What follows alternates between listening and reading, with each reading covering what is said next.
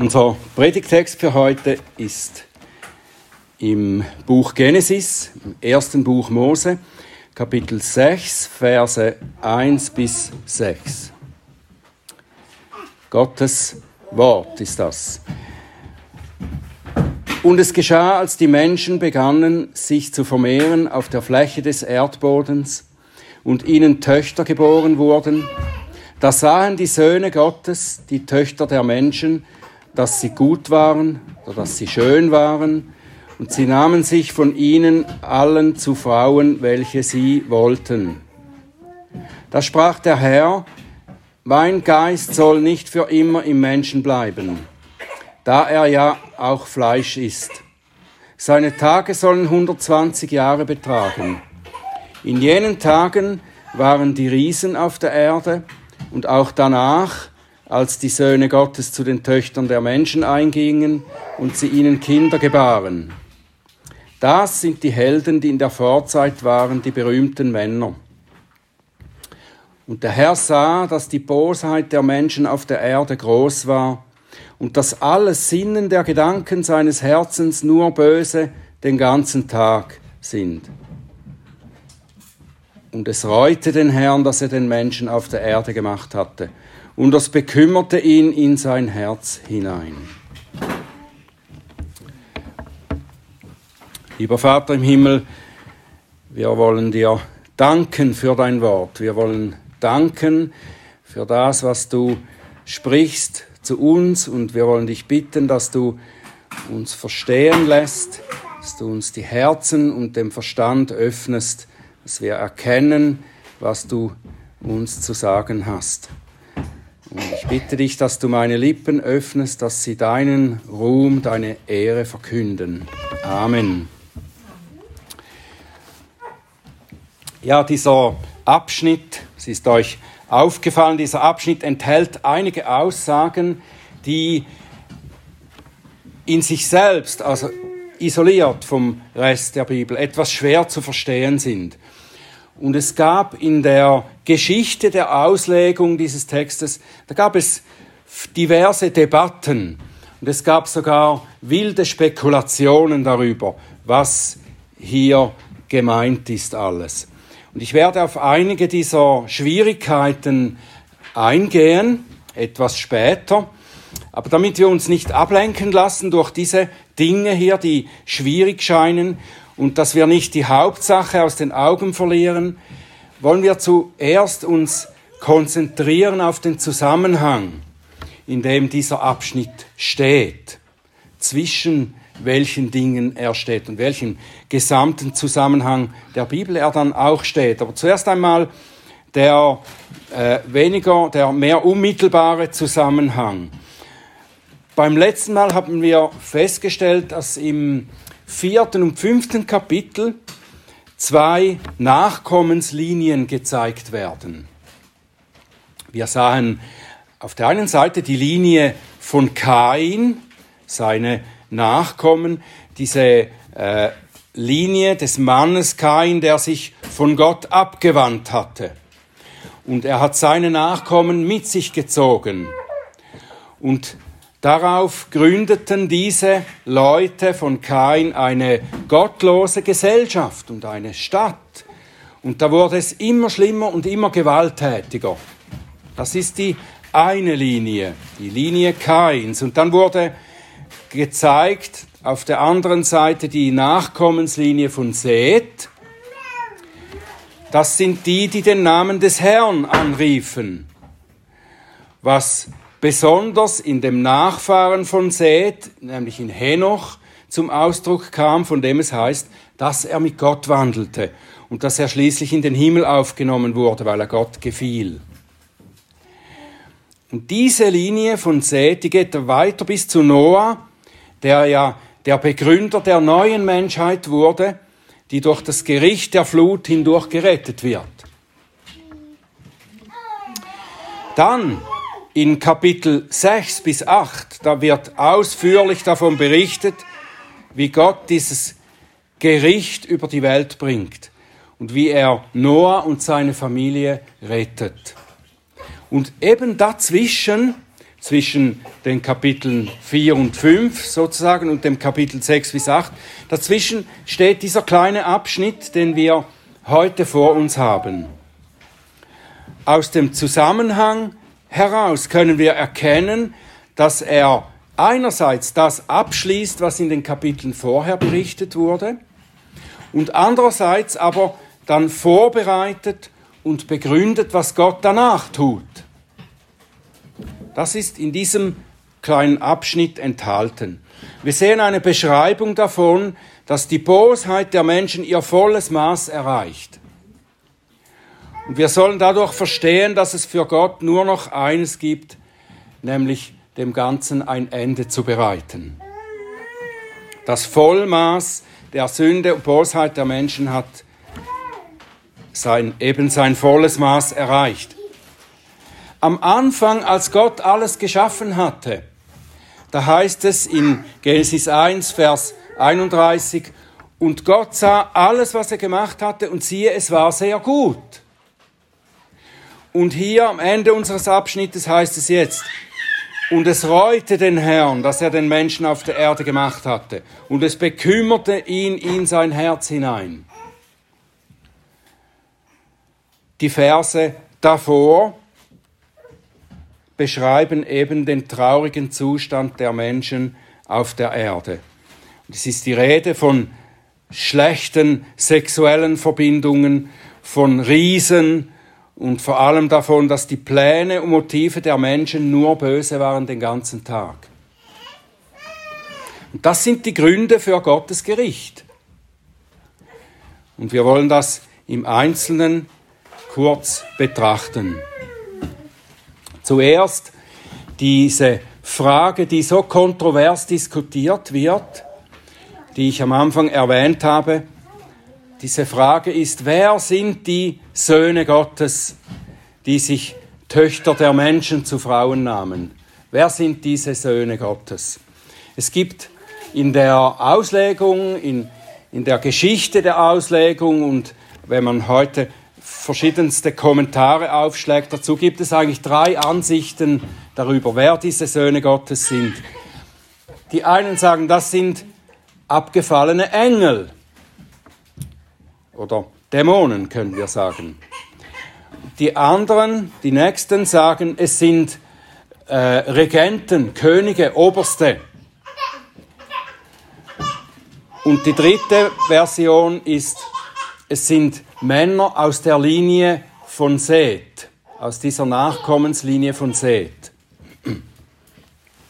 Zuerst die Idee, dass die Söhne Gottes, die, wie sie hier genannt werden, abgefallene Engel, also Dämonen sind, die sexuelle Beziehungen mit menschlichen Frauen eingingen. Das, diese Idee ist vor allem im ersten Jahrhundert nach Christus verbreitet gewesen. Und ebenso findet man sie auch in einem apokryphen alten Buch. Ähm, das ist das Buch Henoch. Es ist nicht in der Bibel, es ist ein, ein apokryphes Buch, da werden viele Dinge geschrieben, die nicht mit der Bibel übereinstimmen.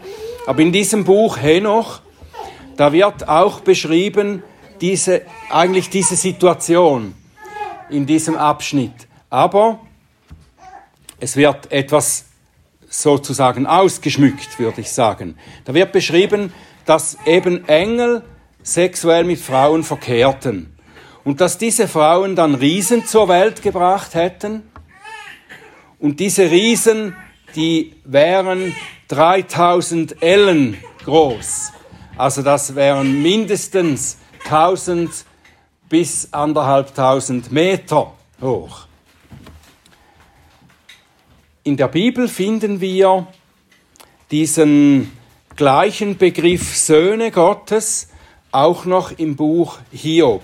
Also so wie er hier genau genannt ist. Äh, Bene Elohim, das sind Söhne Gottes. Das kommt im Buch Hiob noch vor. Und dort sind es eindeutig Engelwesen. Also sagen diese Ausleger, die das äh, befürworten, äh, wir müssen, wenn das gleiche Wort noch einmal am anderen Ort vorkommt, dann müssen wir das hier auch so sehen. Ein weiteres Argument entnehmen Sie auch aus dem Judasbrief. Da wird auch von ungehorsamen Engeln gesprochen, die ihren Bereich verlassen haben oder ihre Behausung verlassen haben, je nach Übersetzung. Und obwohl die Bibel auch von Engeln berichtet, die die Gestalt von Männern annahmen, das gibt es ja, zum Beispiel die Engel, die in Männergestalt zu Abraham kamen oder zu Lot kamen. Und die theoretisch vielleicht sexuellen Verkehr mit Frauen haben könnten. Trotzdem finde ich diese Argumentation zu spekulativ, wenn man diese Stellen miteinander vergleicht und vor allem auch, wenn man diesen Abschnitt im Zusammenhang der ganzen Schrift anschaut und auch im Zusammenhang mit dem Neuen Testament, mit der Lehre im Neuen Testament. In unserem Abschnitt ist nicht die Rede von nur sexuellem Kontakt. Ich denke, das ist wichtig zu beachten, sondern es steht hier, dass diese Söhne Gottes, dass die sich Menschentöchter zu Frauen nahmen und sie heirateten und sie hatten mit ihnen Kinder. Und das bedeutet doch, dass sie äh, lange zusammenleben müssen, mindestens bis diese Kinder geboren sind, während die Frau schwanger ist und so weiter. Und ich kann mir nicht vorstellen, dass Engel auf der Erde leben, mit Frauen verheiratet sind und Familienleben haben. Das scheint mir zu abstrus. Eine weitere Auslegung besagt, dass die Söhne Gottes eben nicht Engel sind, sondern Regenten, Könige, böse Herrscher. Also in der Bibel wird, äh, im Alten Testament werden Herrscher und Könige auch manchmal Gottessöhne genannt oder Göttersöhne. Wir haben das im Psalm 29 gelesen am Anfang des Gottesdienstes. Da werden auch die Göttersöhne aufgefordert, Gott anzubeten. Und da werden wahrscheinlich Herrscher angesprochen. In manchen Kulturen im Altertum sagte man auch von den Königen, dass sie göttliche Abstammung hätten. Also dieses Wort wird auch so gebraucht. Und dann kommt dazu, dass in einem anderen sehr alten Buch, nämlich im Gilgamesch-Epos, da wird berichtet, dass gewisse Könige, bösartige Herrscher, die haben sich, wenn jemand heiratete, ein junges Paar heiratete, dann haben sie das sogenannte Recht der ersten Nacht beansprucht. Sie beanspruchten die erste Nacht mit dieser frisch verheirateten jungen Frau als Könige, um zu demonstrieren, dass sie die Macht haben über die Bevölkerung. Und manche Ausleger, äh, die das befürworten, dass diese Söhne Gottes Herrscher waren, böse Herrscher, äh, die denken, das wären eben vielleicht solche Herrscher gewesen, die dann die Frauen sich nahmen. Aber auch das scheint mir etwas zu weit hergeholt. Es passt auch hier nicht, dass in Vers 4 die Söhne Gottes die Töchter der Menschen zur Frau nahmen und Kinder mit ihnen hatten. Also Familien gründeten. Das würde nicht zu dieser Praxis der äh, Beanspruchen der ersten Nacht passen. Am meisten überzeugt mich die Auslegung, dass die Söhne Gottes Männer der Nachkommenslinie von Seth sind. Das waren Männer, die eigentlich den Namen des Herrn anriefen, wie es im Kapitel 4, Vers 26 noch heißt, also Ende 5, viertes Kapitel, und die eben als Gottes Volk die Erde bevölkern sollten. Dazu wurde Seth geboren, um diese Nachkommen zu äh, haben, zu produzieren. Diejenigen, die den Namen des Herrn anrufen, die werden in der Bibel und vor allem im Neuen Testament Söhne Gottes genannt. Und diese Söhne Gottes, auch aus den Nachkommen von Seth, die sollten sich ja auch Frauen nehmen und Kinder zeugen, die dann diese Linie Seth, also die Linie des Volkes Gottes, fortsetzen. Aber sie sollten sich Töchter Gottes zu Frauen nehmen, nicht Töchter der Menschen. Die Töchter der Menschen waren somit Frauen aus der Linie von Kain. Das waren Frauen, die nicht den Namen Gottes anriefen, wie die anderen. Sie wurden Töchter der Menschen genannt, weil sie eben nicht nach dem Namen Gottes genannt wurden, weil sie ihn nicht anriefen. Das nur Menschliche wird damit betont, damit dass sie Töchter der Menschen genannt wurden. Das kommt in der Bibel ab und zu vor, dass, dass das Menschliche auf diese Art und Weise hervorgehoben wird. Also nur menschlich oder nur fleischlich. Oder? Und wie es später ja dann auch heißt in unserem Abschnitt, dass Gott sein, den Anfang seines Gerichtes brachte, weil sie nur Fleisch sind. Dass Söhne Gottes Töchter der Menschen heirateten, das bedeutet damit nichts anderes, als dass Gläubige aus dem Volk Gottes Ungläubige heirateten. Das ist eine Sache, die von Gott sehr häufig scharf verurteilt und verboten wird. Salomo, der wie kein anderer für seine Weisheit gerühmt wird, ist in dieselbe Falle des Ungehorsams getappt, ist durch die heidnischen Frauen zum Abfall in den Götzendienst verführt worden und hat das ganze Volk Gottes mit sich gezogen. Dort wiederholt sich das. Da ist ein Sohn Gottes zu den Töchtern der Menschen eingegangen und hat mit ihnen Kinder gezeugt. Hier bei den Nachkommen von Seth sehen wir sozusagen den Prototyp dieses Ungehorsams. Und dass die Wahl dieser, dass die Wahl ihrer Frauen schlecht war, dass sie ein Auswuchs der Sünde war, können wir daran sehen, welche Kriterien die Wahl bestimmten, aus welchen äh, Kriterien diese Männer die Frauen ausgesucht haben. Es sind genau dieselben Kriterien, die Eva bewegten, von der verbotenen Frucht zu nehmen. Als Eva im Begriff war, von der Frucht zu nehmen, da heißt es, Genesis 3, Vers 6, und die Frau sah, dass der Baum gut zur Speise und dass er eine Lust für die Augen und dass der Baum begehrenswert war, Einsicht zu geben.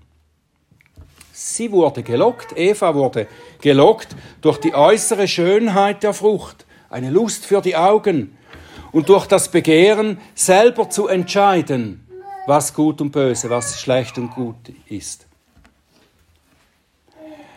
Und so heißt es auch von den Söhnen Gottes, dass sie sahen, dass die Menschentöchter schön waren und dass sie sich die nahmen, die sie wollten. Anstatt dass sie auf die innere Schönheit und auf die Gottesfurcht ihrer gewünschten Partnerinnen geschaut hätten. Die Menschentöchter betörten die Gottessöhne einzig durch ihre äußere Schönheit. Und sie waren dadurch begehrlich.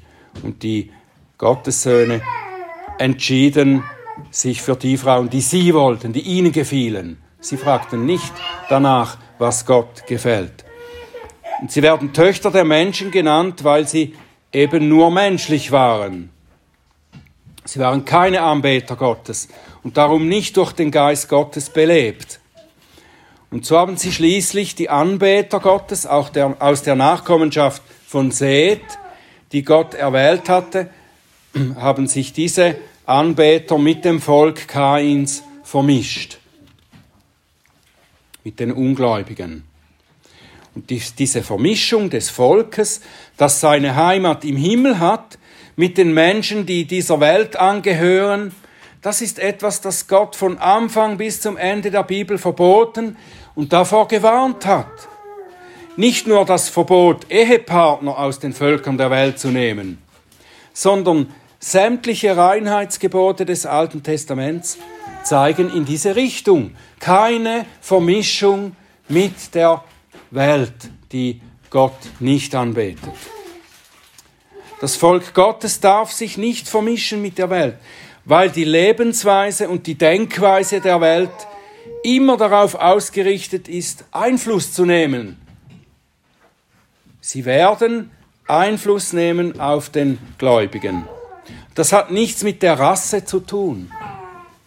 Äh, Juden, ethnische Juden oder Nicht-Juden. Im Alten Testament wurden zwar die Israeliten wurde ihnen verboten, sich mit den Völkern Kanaans zu vermischen. Das war aber keine ethnische Sache, das war nur deshalb, weil Gott die Israeliten zuerst als sein besonderes Volk erwählte. Das Volk, dem er sich offenbarte. Das war das Volk, das mit Gott lebte. Sie sollten sie sich nicht mit Völkern vermischen, die nicht mit Gott lebten. Und seit Christus auferstanden ist, und der Heilige Geist auf Menschen von jeder ethnischen Herkunft ausgegossen wurde, ist die Trennung der Israeliten von anderen Völkern ist aufgehoben. Die Trennlinie geht nur zwischen denen, die Christus angehören und ihm nachfolgen, und denen, die das nicht tun. Aber die Trennung muss nach wie vor bestehen bleiben. Und so schreibt der Apostel in 2. Korinther 6, Vers 14, geht nicht unter fremdartigem Joch mit Ungläubigen, denn welche Verbindung haben Gerechtigkeit und Gesetzlosigkeit? Oder welche Gemeinschaft Licht mit Finsternis und welche Übereinstimmung Christus mit Belial? Oder welches Teil ein Gläubiger mit einem Ungläubigen?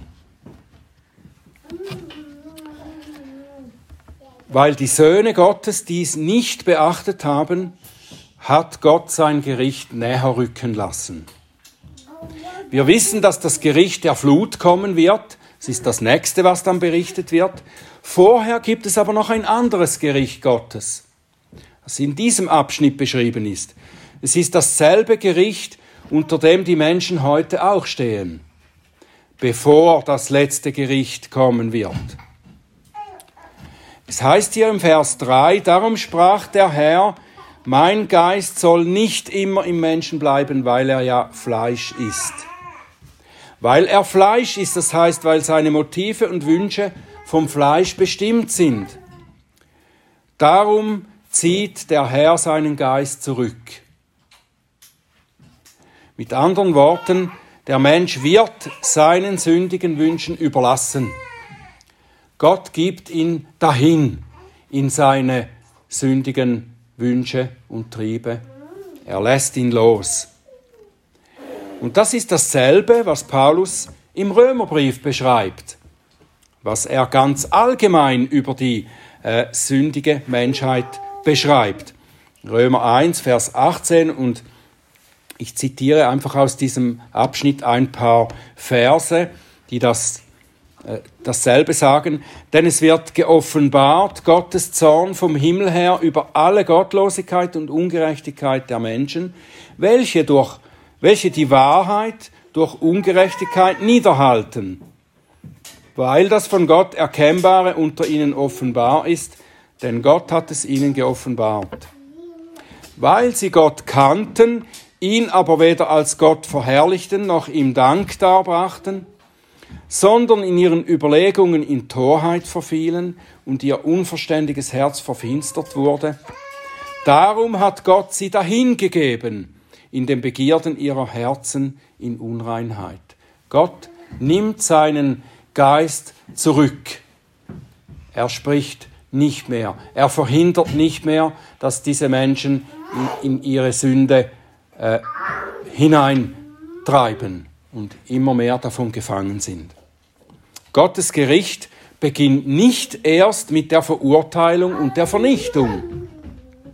Es beginnt damit, dass diejenigen, die ihn nicht anbeten wollen, weil sie lieber ihre eigenen Wege gehen wollen, dass sie diesen eigenen Wegen dann überlassen werden. Gott zieht seinen Geist zurück und sie sind dahingegeben. Das, was sie begehrten in ihren sündigen Herzen, Dazu sind sie nun verflucht, es ausleben zu müssen. Sie sind Gefangene ihrer eigenen Begierden geworden.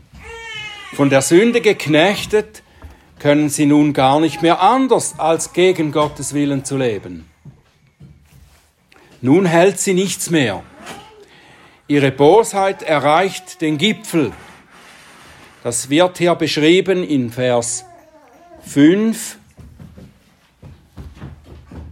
Das Sinnen und Trachten ihrer Herzen sind nur böse den ganzen Tag.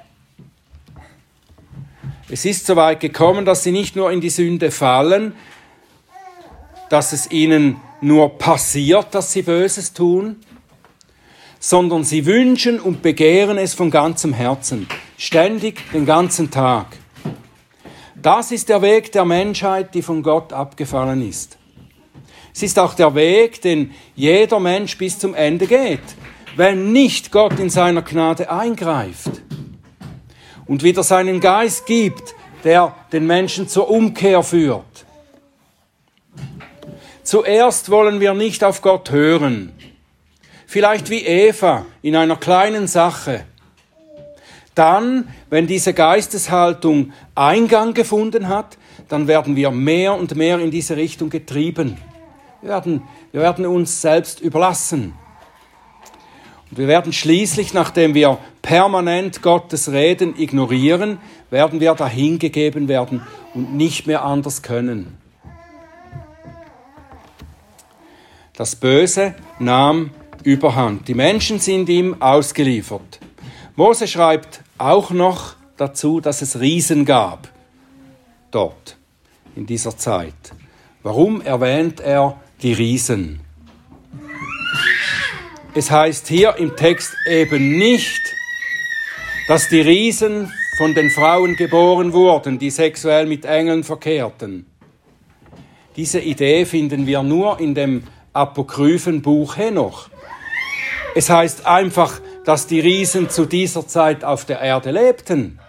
Zu dieser Zeit, als das äh, geschah, was da die Männer, äh, dass die Männer die Frauen wählten, die sie wollten die, zu dieser Zeit lebten auch noch diese Riesen. Die Riesen waren Helden der Vorzeit, heißt es.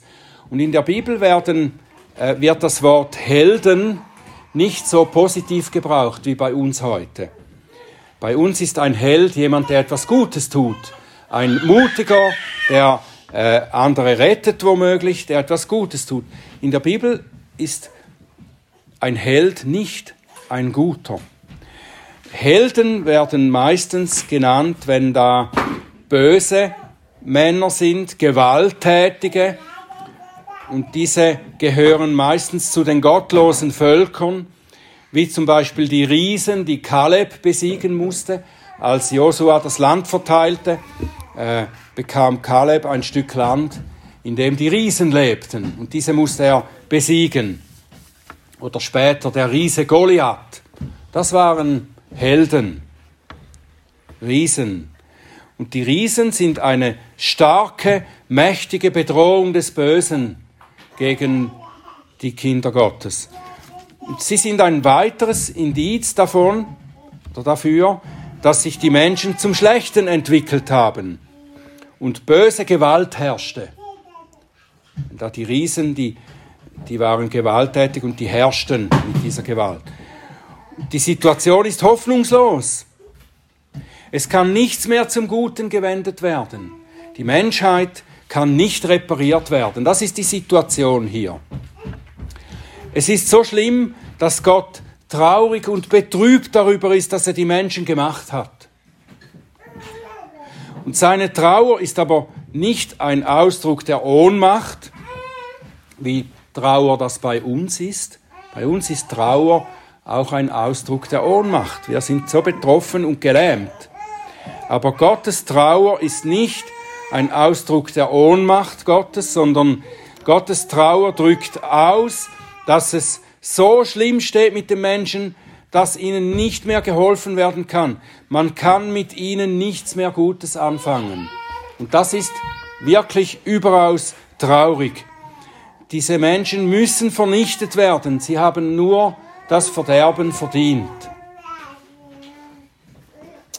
Aber in diesem Gericht Gottes, das jetzt bevorsteht, sehen wir dennoch auch seine Gnade hervorleuchten. Gott hat einen Mann bestimmt, durch den er Rettung für die zukünftige Menschheit bringen wird. Er ist in diesem Chaos der Bosheit, ist dieser Mann noch nicht sichtbar oder noch nicht deutlich geworden, was dieser Mann ist, für eine Rolle hat, für eine Funktion, aber er ist schon geboren. Er ist schon da. Es ist Noah. Wenn das Gericht der Flut über die ganze Welt und ihre böse Bevölkerung kommen wird, dann wird doch ein Mann und seine Familie überleben. Noah ist nicht ohne Sünde. Aber es heißt, dass er Gnade gefunden hat bei Gott in Vers 8. Genesis 6, Vers 8. Gott wird durch ihn die Rettung bringen, die er schon Adam und Eva versprochen hatte. Als Noah zur Welt kam, da hat sein Vater etwas Bedeutsames gesagt. Als Noah zur Welt kam, sagte sein Vater, er gab ihm den Namen Noah und sagte, denn dieser wird uns trösten über unsere Arbeit und über der Mühsal unserer Hände von dem Erdboden, den der Herr verflucht hat. Darum nannte er ihn Noah, steht da. Und der Name Noah kommt von Nuach. Und das bedeutet Ruhe. Noah bringt schließlich die Ruhe Gottes wieder. Das ist damit schon angedeutet, dass der Nachkomme von Noah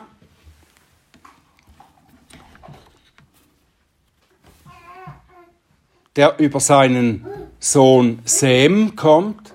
Noah hat einen Sohn, der heißt Sem. Und aus, diesem, aus dieser Nachkommenschaft von Sem stammt der Herr Jesus Christus, der uns in die Ruhe Gottes führen wird. Also hier seht ihr wieder, die Linie des Gottesvolkes wird doch weitergeführt. Die Nachkommen von Seth haben das kaputt gemacht mit dieser Vermischung, aber Gott wird es doch weiterführen. Er vernichtet die ganze Menschheit außer Noah, der den Sohn Sem zur Welt bringt und aus dem das Volk kommt, aus dem der Erlöser kommen wird, der die Ruhe bringen wird. Und diese Ruhe ist in Noah, Nuach schon ausgedrückt. Und so ist in Gottes Gericht immer auch seine Gnade vorhanden.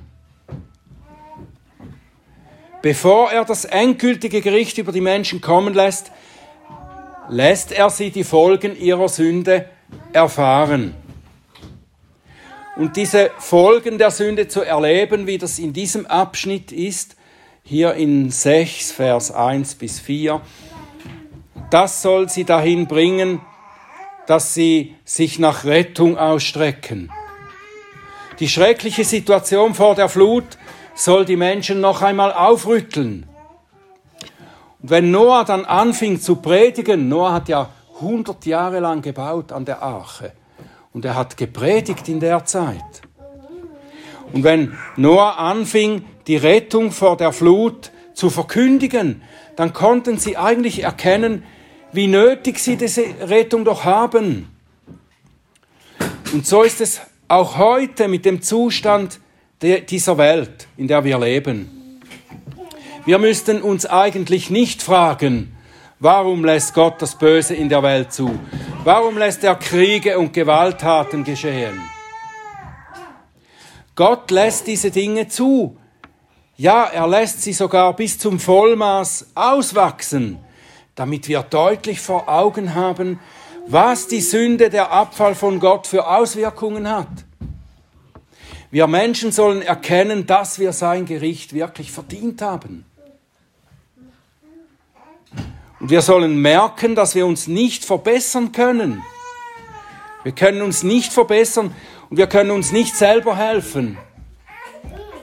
Das sollten wir eigentlich an der Lage in der Welt erkennen. Ohne Gottes Eingreifen ist unsere Situation so hoffnungslos wie die der Menschen vor der Flut.